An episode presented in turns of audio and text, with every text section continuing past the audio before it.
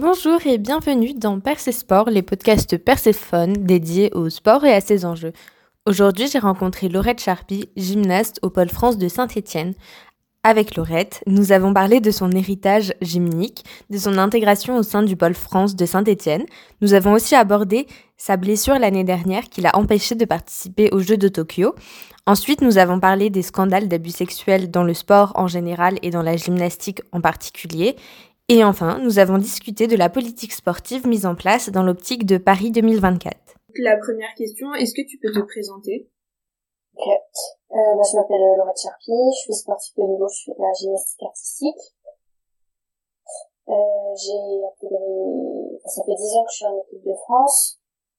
J'ai participé à trois championnats du monde. J'ai quatre médailles européennes et une trentaine de médailles euh, nationales. Je m'entraîne au Pôle France de Saint-Etienne. Et euh, sinon, à côté de ça, je suis une licence TAPS par correspondance. Et voilà. Euh, et ben merci beaucoup. Euh, pourquoi t'as choisi la gymnastique? Euh, Mes deux grandes sœurs déjà faisaient de la gym au Pôle France euh, Saint-Etienne, donc euh, genre, c'est un peu une histoire de famille et en fait ça m'a toujours plu, donc j'ai jamais arrêté. Ouais, j'imagine. Mais quand j'étais petite, je faisais plusieurs sports. Et avant de rentrer au pôle, un peu le judo et la gym et j'ai continué dans la gym. Ok, euh, c'est super parce que euh, c'est vrai que le judo c'est aussi un sport où on a besoin de souplesse, etc. Quel est ton agrès préféré? Euh, Les barres asymétriques. ouais, moi, moi aussi c'était ça. Mais donc, euh, alors, en France, ça a l'air assez compliqué euh, l'organisation du haut niveau. T'as dit que t'étais au pôle France de Saint-Étienne. Est-ce que tu peux nous expliquer comment on entre dans les pôles France, comment c'est organisé sur le haut niveau en France, et comment on passe de une gymnastique enfin une gymnastique où on fait des compétitions régionales à euh, vraiment intégrer les pôles et en faire son métier. Enfin, si c'est ton métier? Oui, oui, c'est mon métier, mais euh, ce difficile, en fait, c'est on n'a pas vraiment de revenus euh, par mois euh, comme un métier normal, c'est plus euh, sous forme d'aide financière. Donc ça, c'est compliqué de ce, à ce niveau-là, mais sinon, oui, on peut dire que c'est notre métier, parce qu'on en fait même plus de 30 heures par semaine. Ouais. Mais euh, sinon, pour intégrer, bah déjà la, la gym, c'est un sport euh, assez jeune, donc euh, on intègre euh, en principe quand on rentre en sixième, euh, grâce à des stages départementaux, régionaux, nationaux. C'est il y a tout un système qui est mis en place avec bah, des, des années d'âge et il y a plusieurs stages dans l'année de regroupement et après c'est les entraîneurs qui choisissent si euh, les filles rentrent ou non en structure de niveau. Et nous, au Pôle France de Saint-Etienne, il y a même une section euh, classe primaire, donc euh, CM1, CM2, elles ont déjà des, des horaires aménagés. T'habitais à Saint-Etienne avant d'être rentrée au Pôle France ou pas? Non, moi j'habite dans la Drôme, c'est pas très loin, c'est un peu plus d'une heure, donc c'est toujours dans la région. Mais euh, j'habitais pas, quand j'habite pas à Saint-Etienne, euh, quand je suis rentrée au pôle, j'étais chez mes grands-parents parce qu'ils habitaient pas très loin d'ici. Et euh, maintenant, ma plus grande sœur a un appartement euh, euh à côté du, du pôle, donc euh, je change entre euh, chez mes grands-parents et, et l'appartement de ma sœur.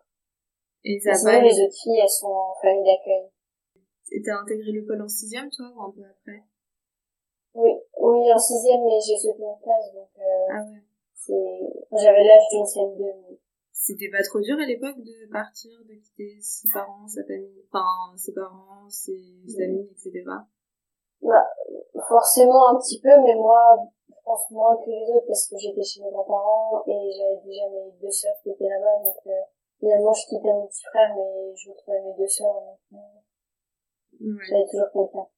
Tu m'as dit que tu, tu faisais une licence de STAPS.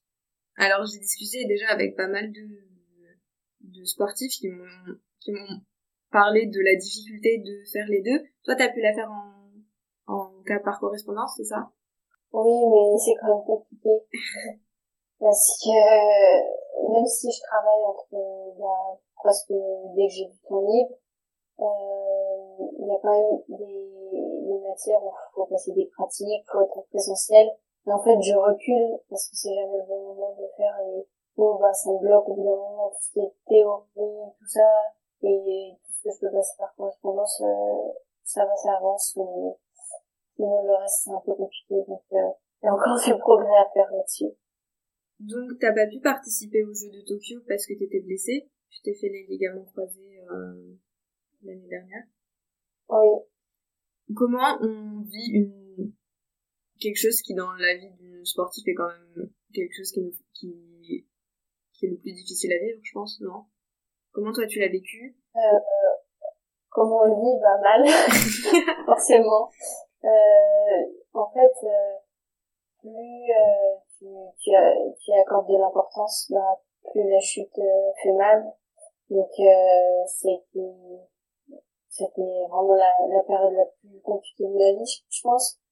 Et euh, déjà d'accepter la blessure parce que au début je disais bah j'y vais même, même sans me faire opérer ou des choses un petit peu infaisables. Je dirais pas impossible mais très compliqué. Et euh, déjà accepter la blessure. Après, euh, bah, la rééducation, c'est c'est très prenant aussi euh, mentalement que physiquement. Et, et réussir à se projeter sur de nouveaux objectifs parce que c'est ça quand même euh, qui m'a permis d'avancer. Et euh, dès que j'ai entre guillemets accepté la blessure, bah, je me suis directement projetée vers de nouveaux objectifs pour pour reprendre plus vite et et correctement. C'est quoi le plus dur? C'est euh, c'est physique, physiquement le fait d'avoir mal ou psychiquement le fait de pas pouvoir euh... dans, dans la tête, ouais. Ouais. Côté psychique plutôt. Euh... Parce que euh, physique, euh, bah, je suis je suis assez sérieuse donc, euh, donc la rééducation je l'ai faite correctement et puis puis la réathlétisation tout ça c'était dur hein, mais ça va. Alors que dans la tête, il y a plus euh, des hauts et des bas.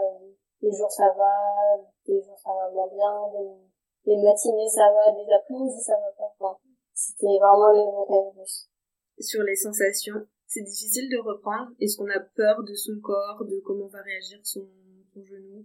Est-ce que aujourd'hui euh, t'as l'impression que t'as peur sur certains mouvements Sur certains éléments, je sais pas si je dirais peur, mais euh, en fait faut être cinq fois plus concentré que que avant où on le faisait euh, bah faut toujours être concentré parce que la gym c'est quand même un, sport euh, dangereux mais euh, faut être euh, une fois plus concentré sur des choses simples. Donc ça ça prend de l'énergie aussi.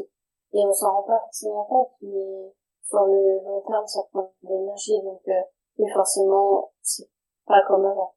Mais c'est complètement fou les sportifs quand on voit bah au JO là de Pékin, euh, le sportif qui tombe, qui est tombé dans le coma après une figure et qui remonte sur des skis, mais euh, c'est quand même des performances qui sont folles. J'ai eu la chance de le, j'ai eu la chance de le rencontrer parce que j'étais allée aux écoles du sport en, en juillet et euh, c'était, c'est incroyable. Enfin, c'était vraiment enrichissant de parler avec lui. Ouais, j'imagine qu'il y a des parcours comme ça du sportif qui vous, qui t'aident à, qui t'ont aidé en tout cas à garder la tête haute et à te dire que finalement t'étais pas la seule à vivre ça et qu'il y en a quand même beaucoup qui vivent euh, mais en fait euh, je trouve que de l'extérieur c'est c'est encore plus impressionnant parce que bon c'était vraiment pas à la même échelle mais quand je me suis euh, cassé la tête ben, pour moi c'était normal de revenir en si peu de temps et d'aller au championnat du monde. Enfin, tout le monde disait ah c'est bien et tout bah, ça va c'est c'est cool mais normal en fait, même moi, avec le recul, je me dis, ah ouais, c'était, c'était pas mal quand même. Et du coup, je pense que de l'extérieur, euh, c'est encore plus impressionnant parce que quand on est dedans, nous, on suit le truc, on veut faire la compète et on se pose pas d'autres questions. Donc, euh, c'est sûr que ça doit être différent de voir l'extérieur. Ouais. T'as parlé de nouveaux objectifs. Paris 2024, j'imagine que t'as une revanche à prendre cette fois-ci. Oui. voilà, j'espère que, que j'arriverai cette fois-ci euh, jusqu'au bout mais euh, tous les jours euh, je travaille pour même s'il y a plein d'objectifs avant des championnats d'Europe des championnats du monde mais, mais rien ne vaut les jeux je pense. Enfin, je peux pas juger je les ai jamais fait mais, mais voilà. Ouais. Bah du coup les jeux de Tokyo t'as regardé un peu ou finalement euh, t'as voulu couper complètement de la gym à un moment au début je me suis dit il y, y, a beaucoup de personnes qui m'ont conseillé de de couper et de pas regarder les jeux et tout mais j'ai pas réussi parce que bah déjà je suivais euh, les filles de l'équipe de France forcément mais je, je me voyais pas me dire, ah, bah, ils sont en train de passer, mais je vais pas regarder, je vais aller à la piscine. Donc, non, non, j'ai, j'ai quand même, j'ai quand même, je me suis levée pendant la nuit. Et c'est quoi qui t'a le plus marqué, la performance que t'as trouvé impressionnante? Euh, moi, j'ai bien aimé, euh, la, la brésilienne Rebecca Andrade parce que, bah, en plus parce que il y a la difficulté, il y a l'élégance et euh, c'est propre et techniquement c'est bien donc euh, j'apprécie cette gymnaste. Ok. Alors du coup, on a beaucoup parlé de la gym surtout par rapport à Simone Biles. De toute façon, en ce moment, on peut pas beaucoup parler de la gym internationale sans parler d'elle. Au jeu de Tokyo, on a parlé d'elle pour son choix impressionnant qui a été d'arrêter la compétition pour protéger sa santé mentale. Comment toi tu l'as vu? Et euh, est-ce que ça t'inspire? Qu'est-ce que t'en as pensé? Trouve que c'est bien qu'elle en, ait parlé parce que ça concerne, enfin, on voit pas forcément de l'extérieur, mais ça concerne énormément de gymnastes, c'est perte de figure, tout ça. Donc euh, je pense que c'est bien qu'elle en ait parlé pour les autres aussi. Et c'est très difficile à comprendre pour les personnes qui sont extérieures à tout ça. Parce que même moi, enfin avant qu'elle en parle, j'ai essayé de, de l'expliquer à bah, des personnes extérieures à la gym et en fait, c'est c'est super dur à expliquer, c'est super dur à faire comprendre.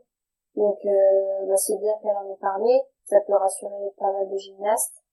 Et euh, en fait, c'est on dit elle a choisi de d'arrêter la compétition, mais je pense qu'elle a enfin, c'était même pas un choix, elle n'avait pas pas d'autres possibilités parce que quand euh, bah, au niveau qu'elle a, euh, des paires de figure, euh, ça, ça peut être fatal quand même.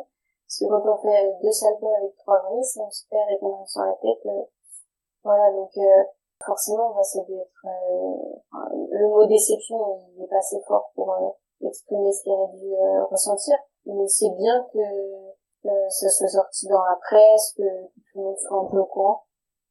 Mais est-ce qu'on voit une évolution de la gym? Parce que je sais pas, les grandes figures avant c'était Nadia Comaneci, on va dire par exemple, quelqu'un qui est très connu, on voyait bien que c'était pas du tout la même chose. Il y a beaucoup de, de moments où elle allait pas bien, elle a été obligée.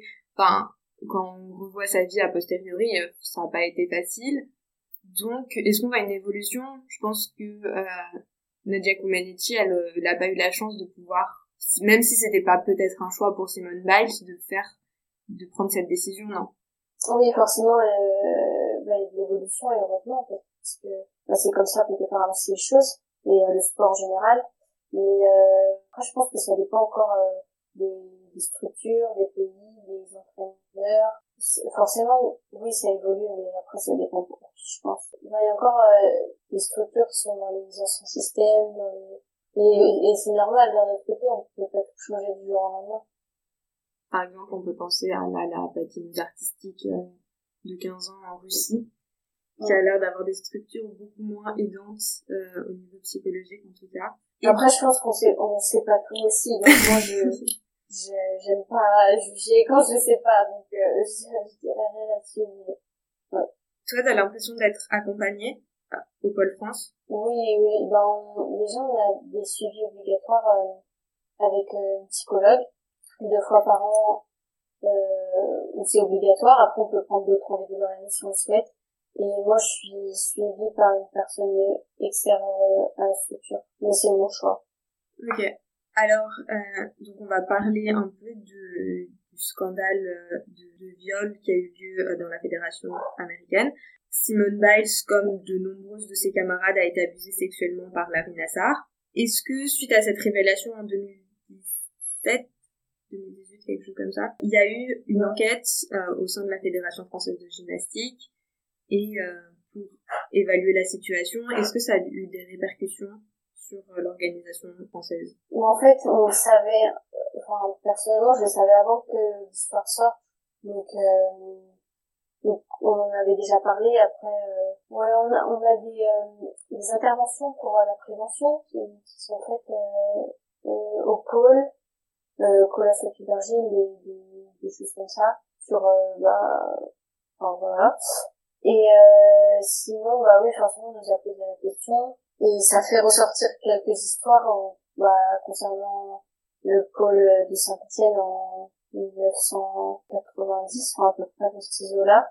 80-90 il y avait eu bah, des abus sexuels, tout ça, donc ça s'est ressorti l'année dernière. Euh, tu dis que tu savais, donc ça vous a ça vous a pas spécialement étonné? Ben, forcément, quand, en fait, quand on voit le nom, ça, c'est étonne. Mais on en avait déjà entendu parler, donc, euh, on n'a pas ouvert notre téléphone un jour en disant, oh là, il s'est passé ça, quoi. Ok. Suite à ça, en France, enfin, en France aussi, et euh, dans de nombreux autres sports, il y a eu euh, une ouverture euh, de la parole.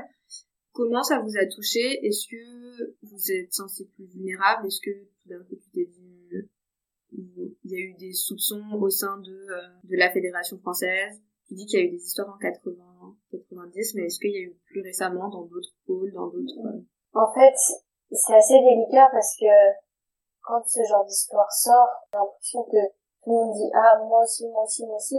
En fait, on n'arrive plus à, à dissocier le vrai du faux. Et je trouve ça dommage parce que euh, pour euh, les histoires qui peuvent être, enfin, qui sont vraies, ça pourrait nous faire douter par euh, les fausses histoires. En tout cas, à Saint-Etienne, on n'a pas été concerné par ça.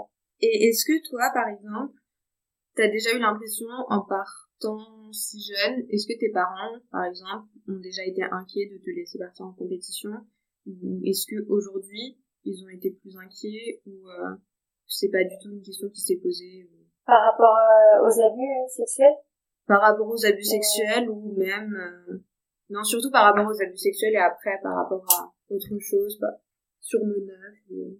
Bah non, bah, par rapport aux abus sexuels, non. Après, forcément, quand il y a ce genre d'histoires qui sortent, euh, bah, c'est normal qu'ils nous posent la question, mais sinon... Non, après, je pense que si on, on se pose toujours des questions, on devient un peu parano et on peut plus dire comme ça.